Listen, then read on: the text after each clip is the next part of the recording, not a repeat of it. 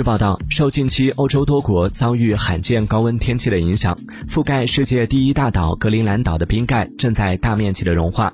仅七月十五号到十七号期间，每天流失冰量已达约六十亿吨，足以填满七百二十万个奥运规格的游泳池。